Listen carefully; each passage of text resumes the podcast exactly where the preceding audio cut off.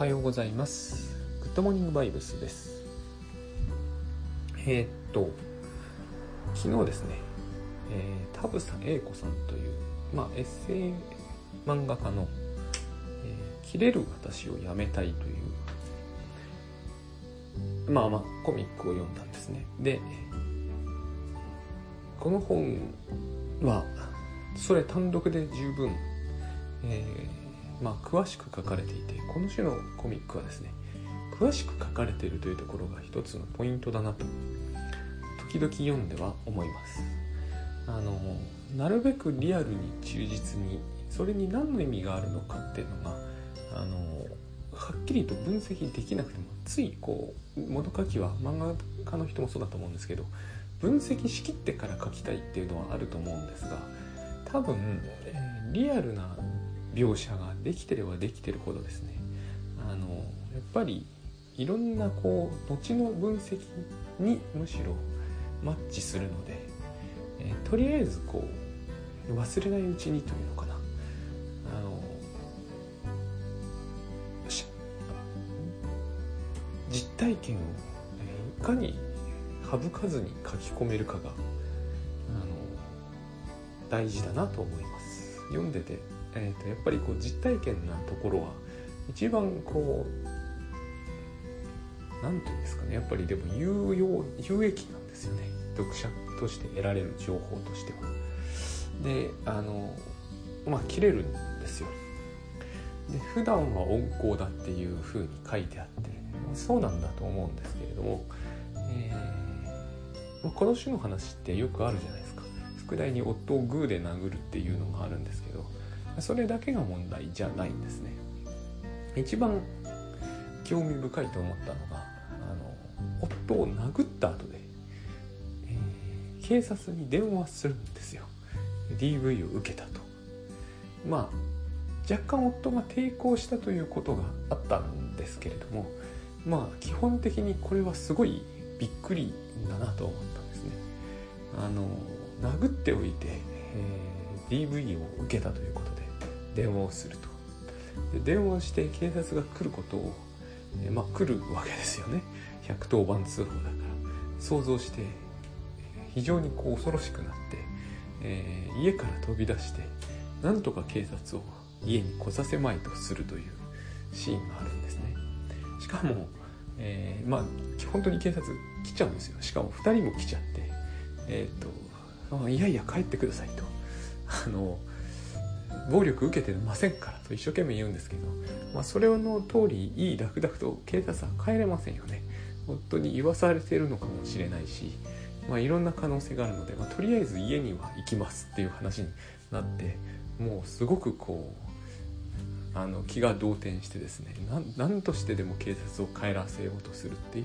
顛末があるんですね。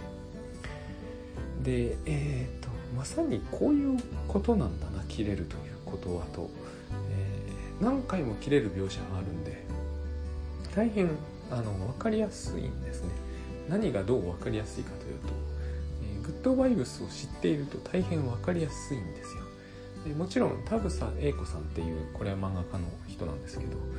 田房さんは、えー、グッドバイブスなんて知らないで書いてるわけですね。なので、えーと、なのでというのかまあそうは言ってもこのぐらい大変なエピソードがあっちいろいろ入ってるぐらいだからまあ後ほどいろんなカウンセリングとかを受けられるんですよ。最終的にはゲシュタルトセラピーという、まあ、これもですね認知行動療法のえっ、ー、と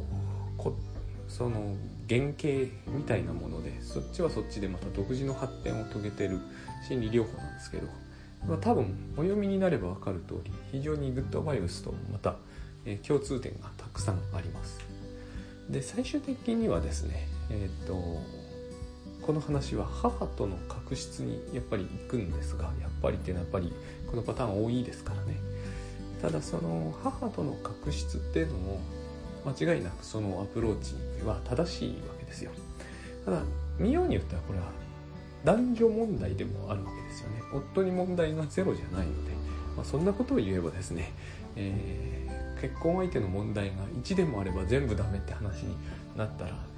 あの結婚なんて成り立たないですけれども、まあ、その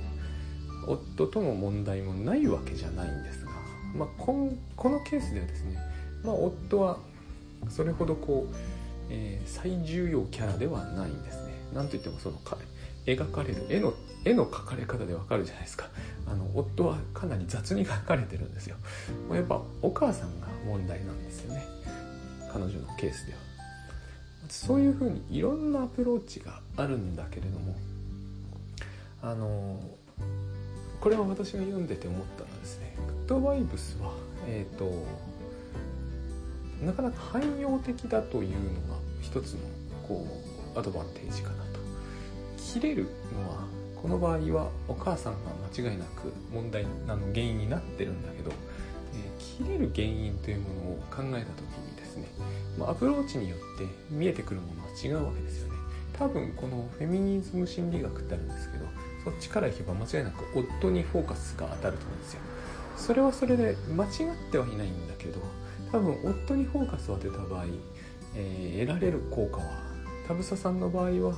かなり少ないなって感じがします。しかも離婚に至りかねないパターンなんだけど、えー、離婚の意思はお互いないのでこのアプローチはすごくこうちょっともったいないアプローチではあるんですよね、えー、最終的にはかなりいい感じの関係になっていたしその方が多分、まあ、私の感じあの田房さんのケースではベターだったと思うんです。やっぱりお母さんとの確執。でお母さんとの確執って話になってくるとゲシュタルトセラピーなんかでももちろん取り扱いますけれども、まあ、あの古典的な心理学ですね。親子関係に、えー、難しさがあったと。まあ非常にこれも典型的なんですけどお母さんが何かにつけてダメ出しをすると。でそういう自分はダメな人間なんだというこ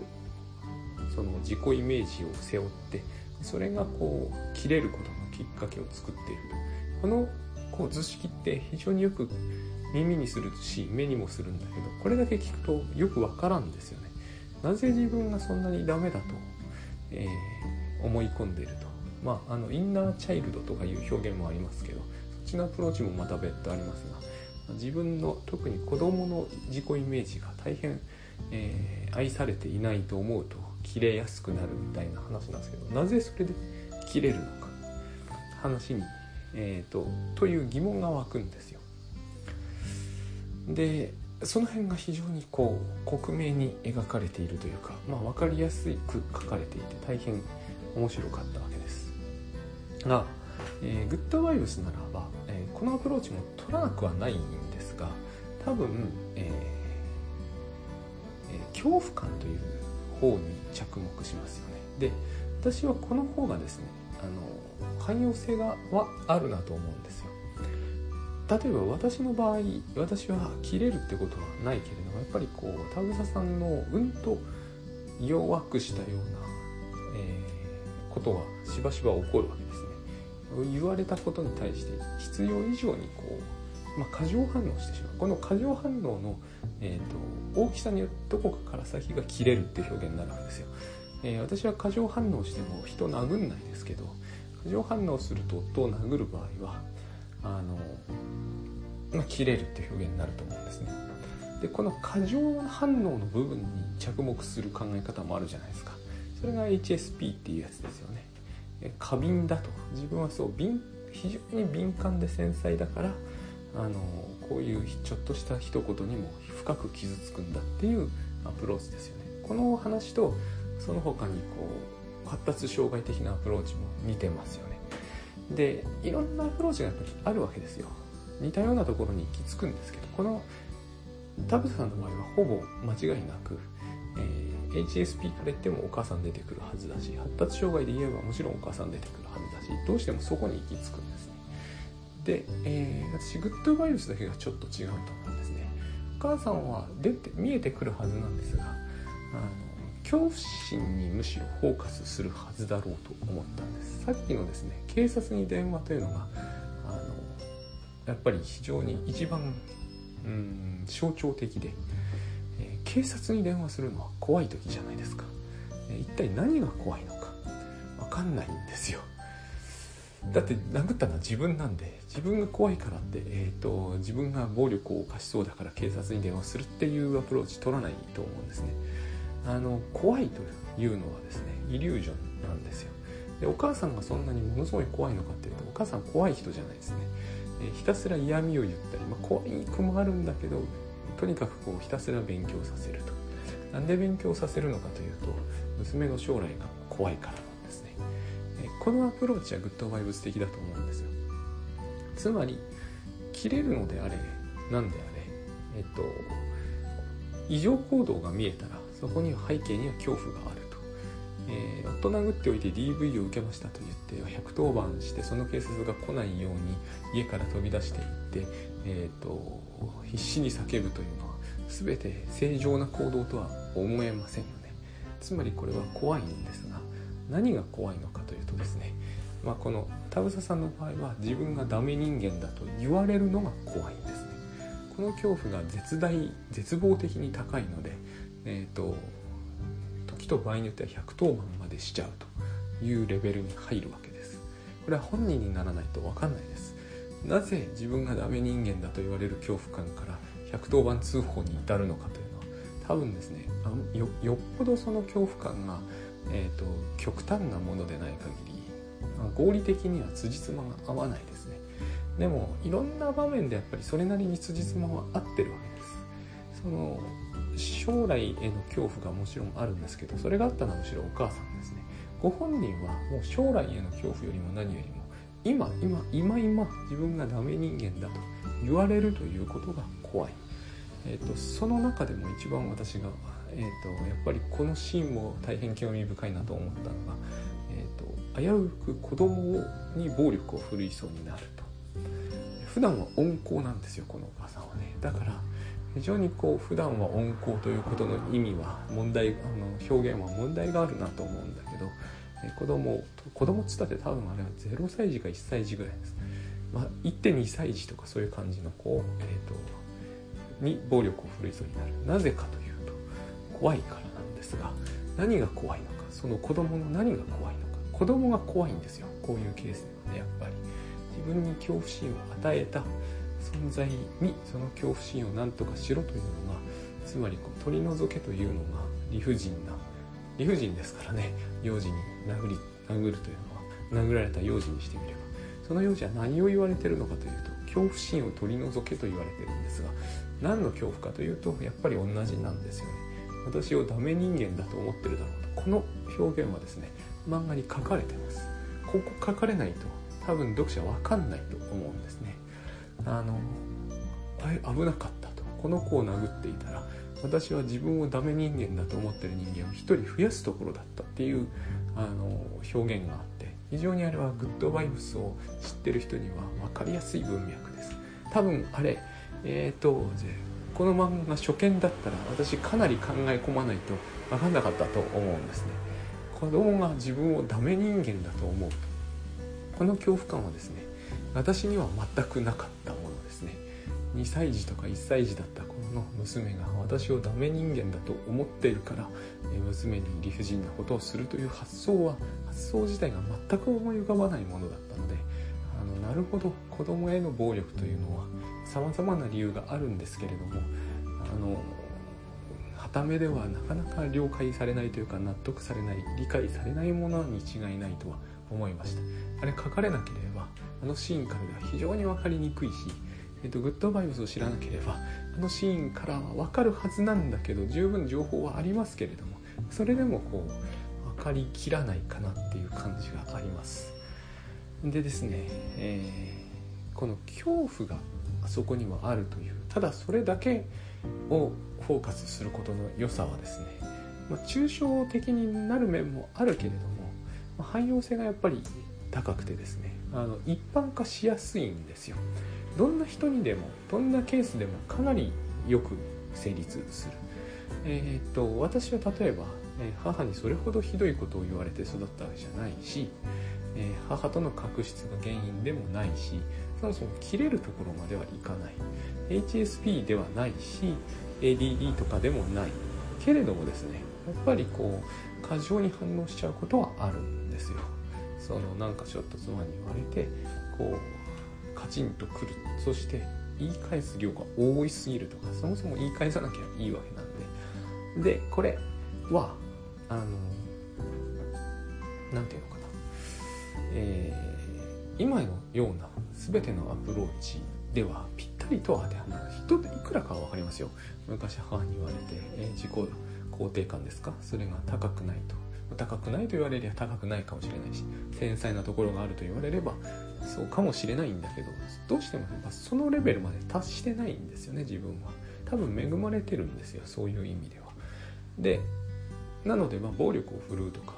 怒鳴り散らすとか切れるということはまずない。110番する人の気持ちに至ってはよく理解できない。なってくると,、えーと、自分の場合は何なのかと考えるとですねもっと簡単なんですよね。恐怖なんですね。でダメ人間だと思われる恐怖じゃないんですよ。私の場合は。私の場合はただ注意をされているうちにこう自分がまあ昔は特に思いましたが2つあって1つは疲労感が増すと。疲労感が増す理由ははっきりしてるんですね、えー、コルチゾールが出てくる、まあ、怒んなければいいんだけど、まあ、反応として怒っちゃうと。でこのコルチゾールが私の場合はもともとそのそういうのが多分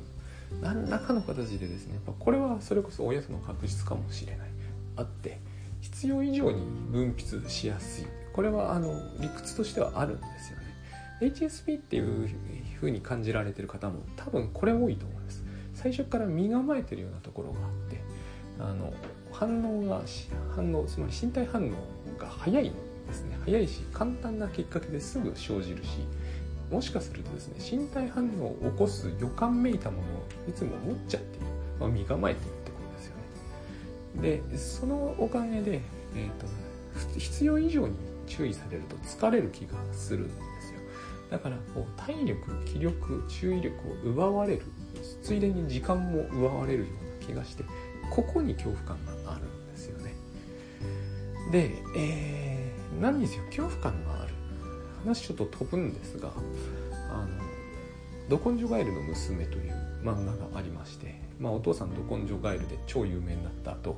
えーと、書けなくなって、まあ、転落人生みたいに描かれてるんですけどその中でですねお父さんがパチンコに逃避しちゃうんですよ。で、えーと、このままいくと,、えーと、全ての原稿が落ちて大変なことになってあの、えー、カムバックも絶対できなくなるから何としても連れ戻してこようみたいなそういうそういうシーンだったと思うんですよねちょっと。記憶が曖昧ですがその時にまあこの話は背景はともかくとしてお父さんパチンコ屋にいるんですがえー、っとちょっと待って今確変入ったところだからっていうセリフがあるんですよ。確率変動っていうのかな。あの要するにまあ大当たりでそうだから感ですよね。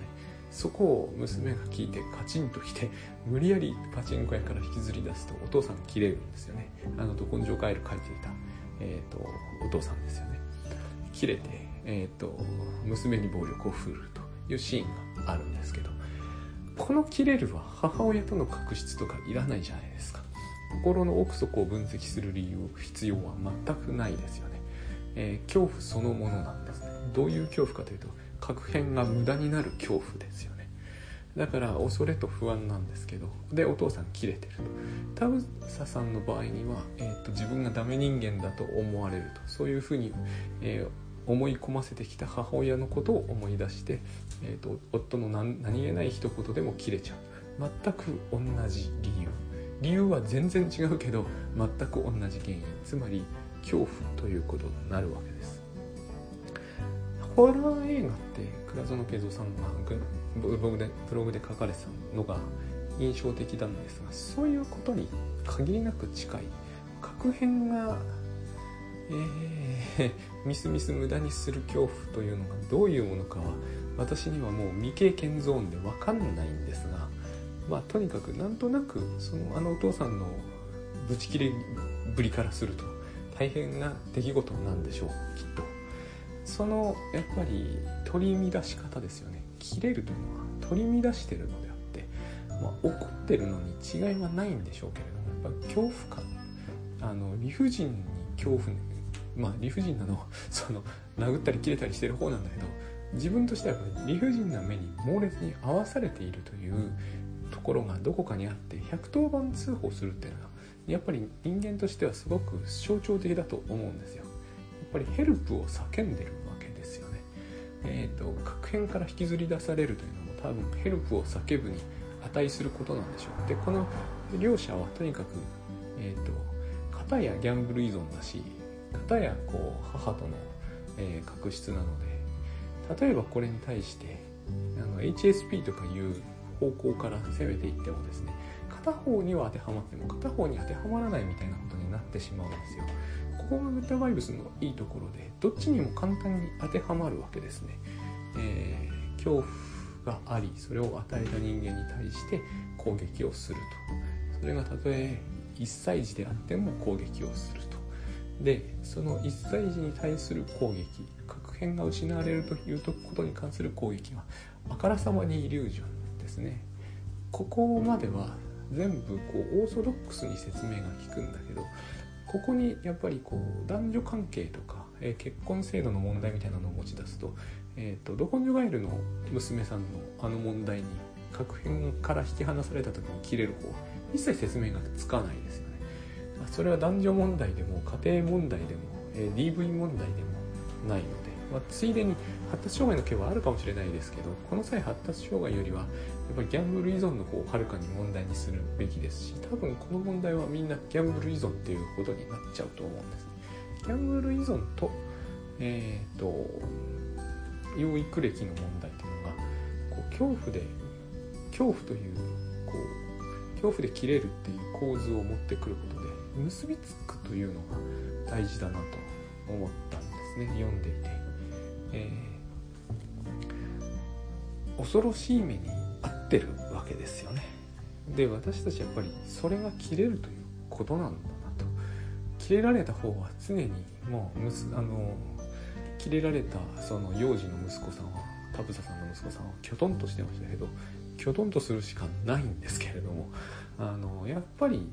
まあ、息子さんにはもうどうしようもないことですけれどもあのそこには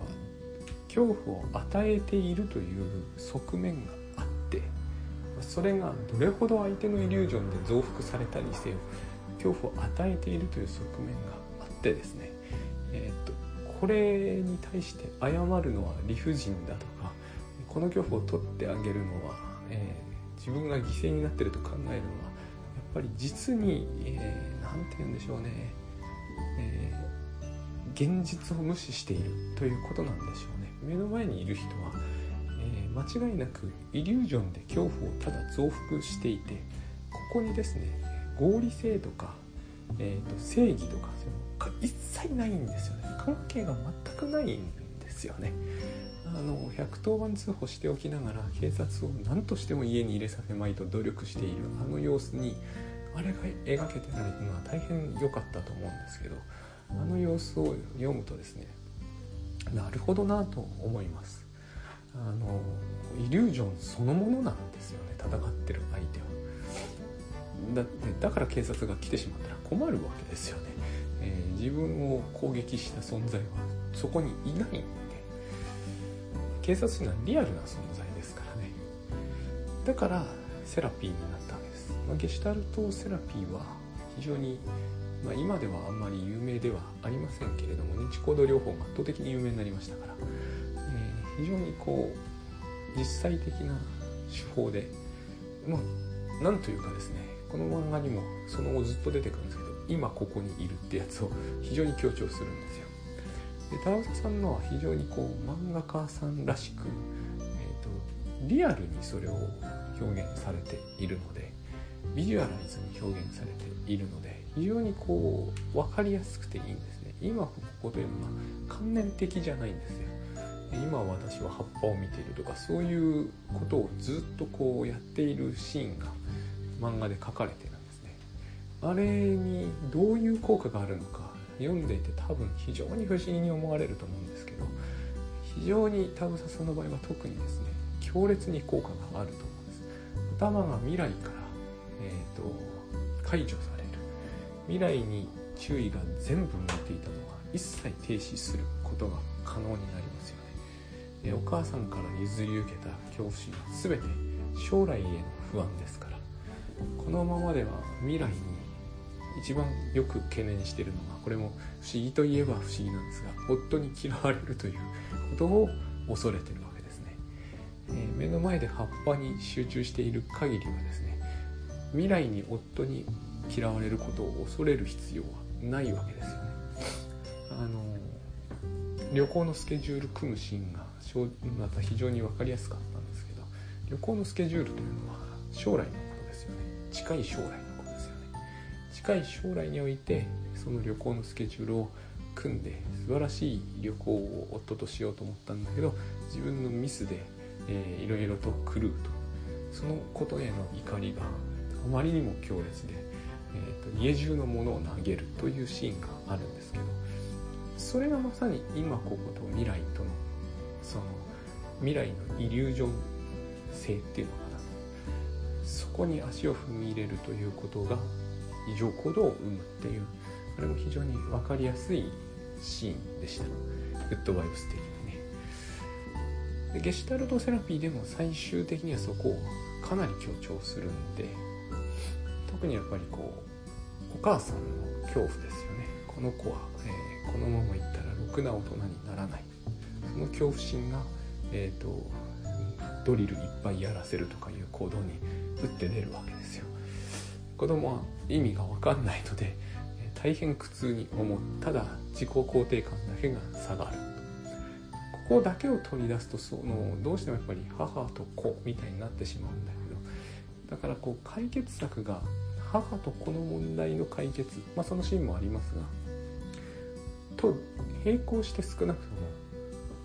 今ここにいられるようになるっていうことが非常に大事なんですよね。あの確率変動のど根性ガエルの作者さんも何としても今ここから逃れたいので彼は、えー、あのパチンコをしてたわけです今ここで漫画を描かなきゃいけないというか彼の今ここはもうど根性ガエルの原稿を落とさないことに全部かかっていいはずなんだけど、えー、それがあまりにも恐ろしいとこれもやっぱりあの物を書いて締め切りに追われてしかも売れっ子にならないと多分本当のところは分かんない感覚だとは思うんですね。書けばいいじゃんって絶対みんな思うと思うんですよ。あの漫画の原稿に関して言えば札束吸ってるのまだ変わらないほど。僕なんかほとんどよ多分1ページも読んだことがない漫画ですがそれでも作者の名前も、えー、作品も、えー登場人物まで知っているというほどの作品なんででもそれを書くということが非常に恐ろしいということになっちゃったんですね。イリュージョンなんだけどそのイリュージョンは強烈なのでひたすらこうパチンコに行くと。これとあの多分ひたすら未来のことを考えるということはとってもよく似ていると思うんです今ここが怖いんですよね。結局。だけれども今ここが怖いとかいうことはないわけで目の前にあるのは葉っぱとかなんでこれは本当にですねあの分かりにくいんですよね。画家にでもなったような気分っていうんですかね。目の前のことにこう目の前のことから意識をそらさないということがこれほど簡単なことはないような気もするんですけれど私たちは気が付くとですね例えば奥さんの機嫌が悪いと気が付くと脳内シミュレーションを始めるじゃないですか、